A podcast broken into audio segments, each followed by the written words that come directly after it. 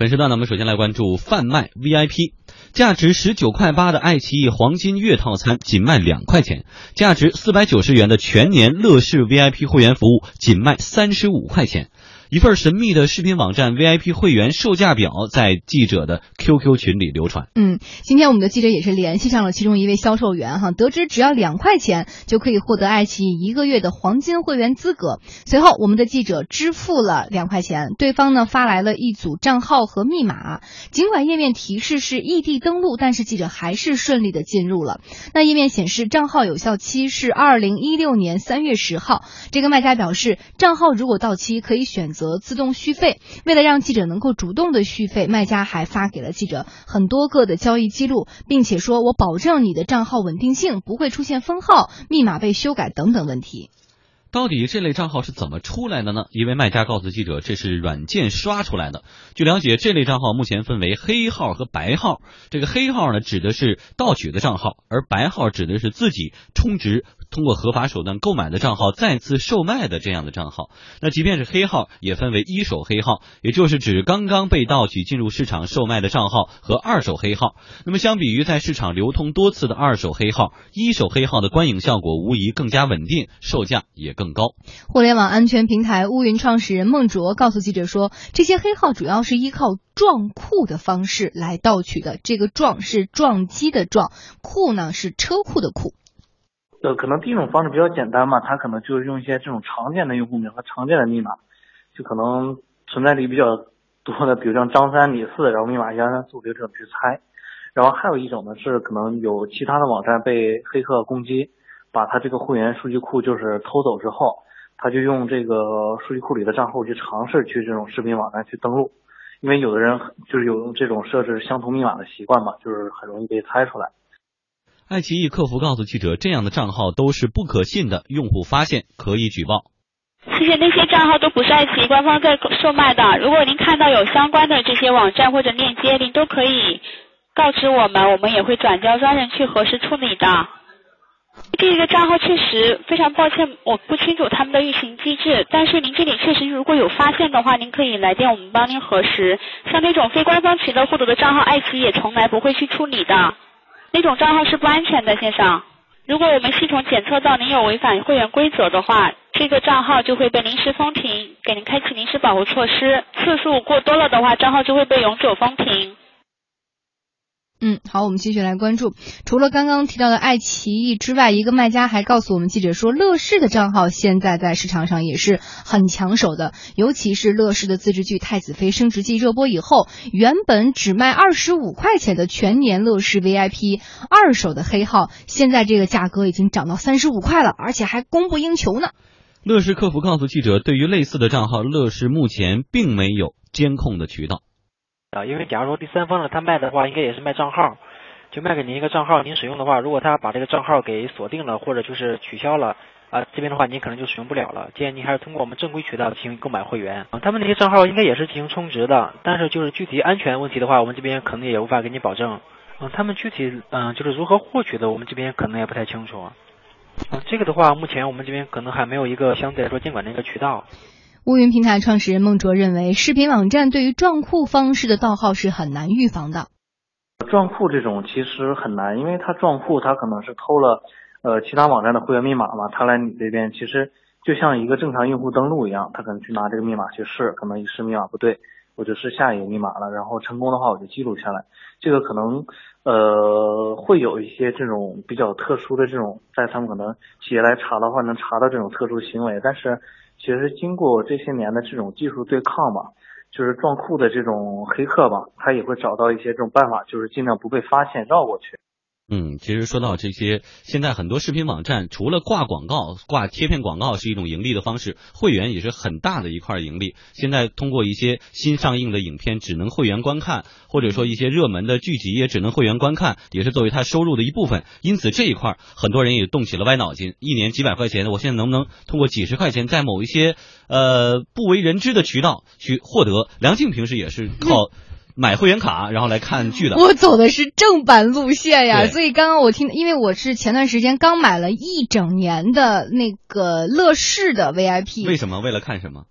不为了看什么，就是享受它所有的网上的资源嘛。免广告啊，但是片源比较多。对，而且就是可以看它上面的很多电影电视剧啊，网速又非常的快。生活不会受影响。等先说价钱的事儿，这是重要。我四百六十块钱，因为它是就是整还还是优惠价，四百六十块钱一整年的价格。但是刚刚我听到咱们这个在节目当中提到一年只卖三十五的时候我心都凉了，心拔凉拔凉的。那我对啊，我这个事情，所以如果我作为消费者的话，我可能会想，在我知道这样一个信息之后，我就会想，假若他们花三十五块钱跟我享受到的服务是一模一样的，嗯，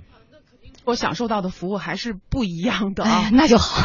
要不然我心里该太不平衡了。应该说，就是这样子的一种呃行为的出现，其实一方面呢是存在着这种呃网上的盗窃的行为，就是嗯他所有的账号其实是呃我们之前已经购买了会员，购买了 VIP 资格的这个会员的呃这呃网民的呃这样子的一个账号，只不过呢，他可能是在一个别的什么网站上侵入之后拿到了数据，嗯。就像通过了这种撞库，就是用账号和密码不断的去试嗯，不断的去试，呃，这样子的一种方式来获得了这个账号和密码，然后又通过了互联网的所谓的这种互分享的这种功能，然后借助了一些电商的平台把它销售出去。那如果是这样子的话，你其实会看到说，它正是因为有这种利益的存在，或者是有这种需求呃对获获利的这种空间，所以嗯呃，这个现在在这种互联网的空间当中，大量的存在着这样子的一个群体，比如说呃，就像我们刚才所说的黑号，呃，黑黑号和白号吧，啊、那如果是白号的话，比如说他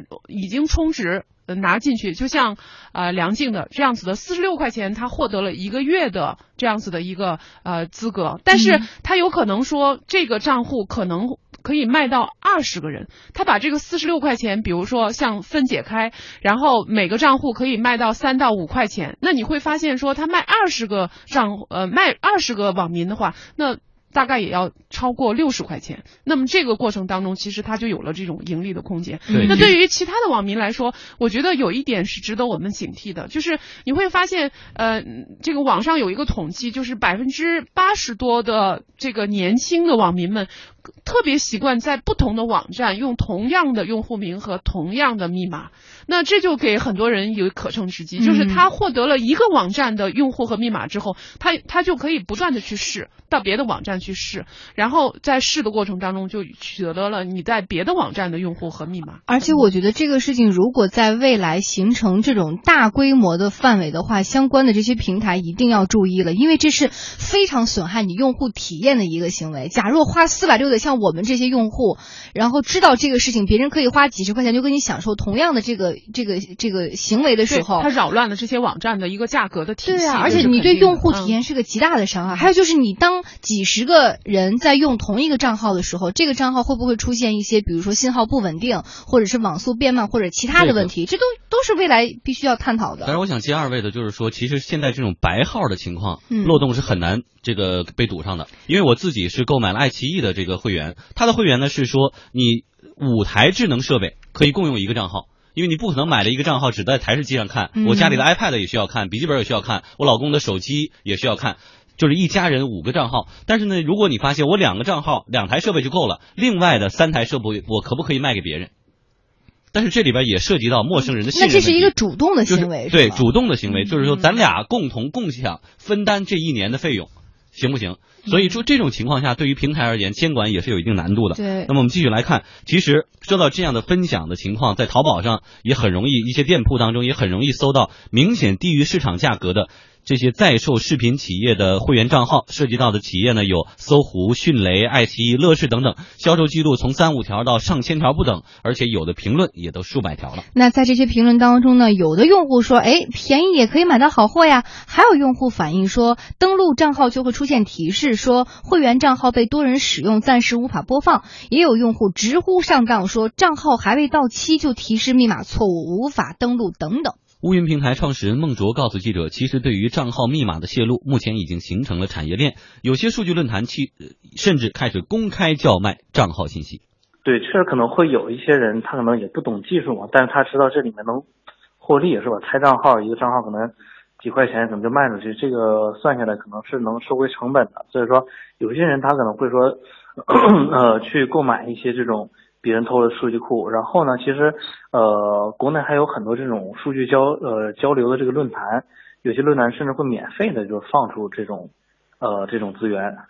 啊，比如哪个哪网站的数据库可能是，呃，用户量可能不大呀，或者不知名，但是可能会经常有这种人在一些论坛上交易这种数据，交换这种数据。所以说，在目前，呃，咱们国家这个网络环境下，如果想得到这种数据的话，其实成本还不是太高。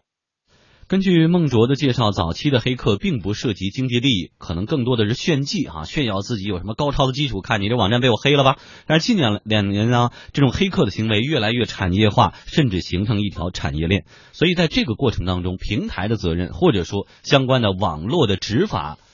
警力部门应该各自承担什么样的责任？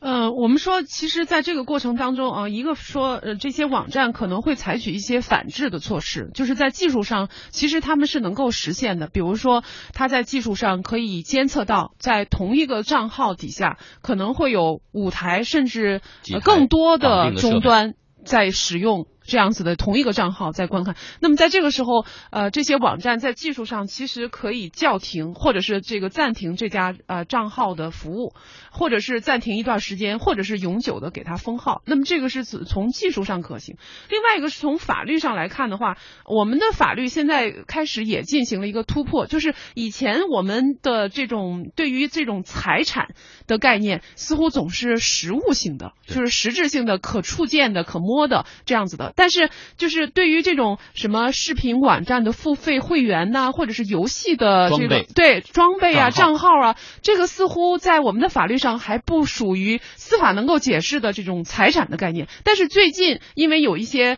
案件的审理。包括最后的结案，实际上在法律上已经对此做出了解释，就是呃这种呃付费网站的账号，包括游戏的呃装备，包括游戏网站的账号等等，都属于司法机关可以进行保护的虚拟财产，就是虚拟财产同样也是财产，也受到司法的保护。那么随着这样子的司法的解释的出现，我相信呃打击这种黑账号或者是这种黑手的力度会逐渐加强吧。好，谢谢何木带来的点评。